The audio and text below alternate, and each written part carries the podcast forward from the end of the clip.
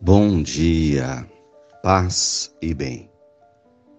Hoje é quarta-feira, dia 8 de fevereiro.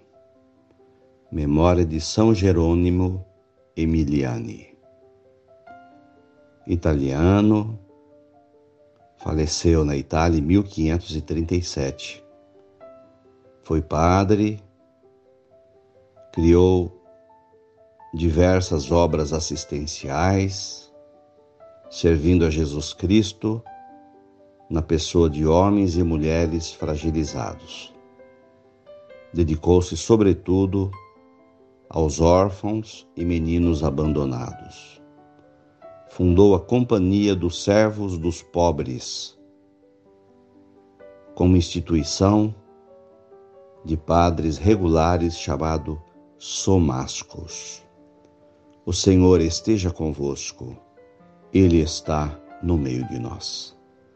Evangelho de Jesus Cristo, segundo Marcos, capítulo 7, versículos 14 a 23.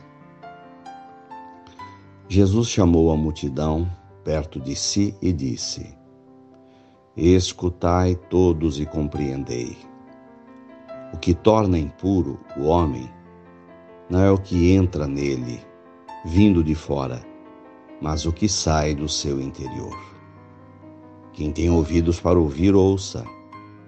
Quando Jesus entrou em casa, longe da multidão, os discípulos lhe perguntaram sobre esta parábola. E Jesus lhes disse: Não compreendeis? Não entendeis que nada do que vem de fora e entra numa pessoa pode torná-la impura, porque não entra no seu coração mas no seu estômago. Assim Jesus declarava que todos os alimentos eram puros. Ele disse: O que sai do homem é o que torna impuro. É de dentro do coração humano que saem as más intenções, imoralidades, roubos, assassinatos, adultérios, ambições desmedidas, maldades, fraudes, devassidão, inveja, calúnia, orgulho, falta de juízo. Todas essas coisas más saem de dentro do coração e são elas que tornam o homem impuro. Palavras da salvação.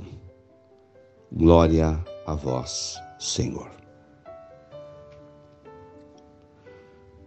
O evangelista Marcos nos apresenta toda uma orientação de Jesus sobre o conceito de puro ou impuro que havia dentro da religião judaica e levavam muito a sério.